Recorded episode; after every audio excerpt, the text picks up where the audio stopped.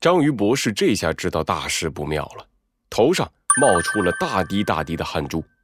完蛋了！买假药的事情被所有小动物都知道了，我一定会被抓进监狱的。嗯，等等，那是什么？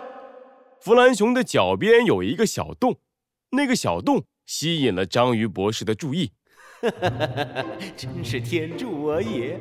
那个小洞一定是下水道，只要我发挥我章鱼家族的钻洞本领，钻进去逃跑，绝对没有人可以抓住我！嘿嘿嘿嘿嘿嘿嘿嘿嘿嘿！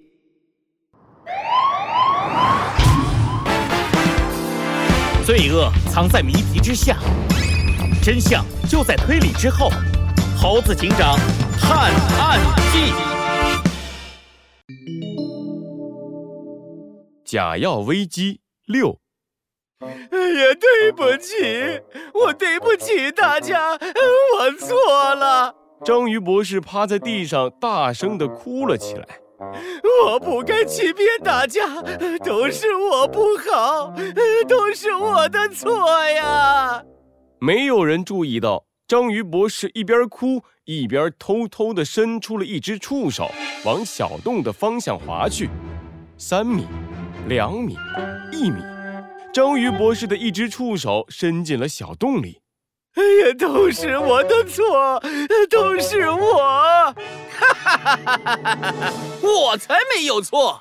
愚蠢的小动物们，再见了！章鱼博士的触手一使劲儿，嗖的一下。带着章鱼博士的整个身体都滑进了小洞里，拜拜喽！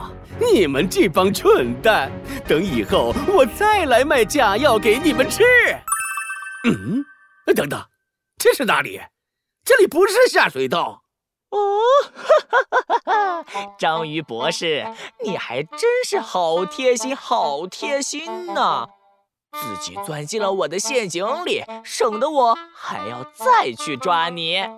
弗兰熊抬起手，从他脚下拿起了一个渔网，章鱼博士被结结实实的网在了里面。哎呀，稍微把陷阱的入口做的小了一点儿，你就把我的陷阱当成下水道了。看来你的脑子在海水里泡久了，不怎么好用呢。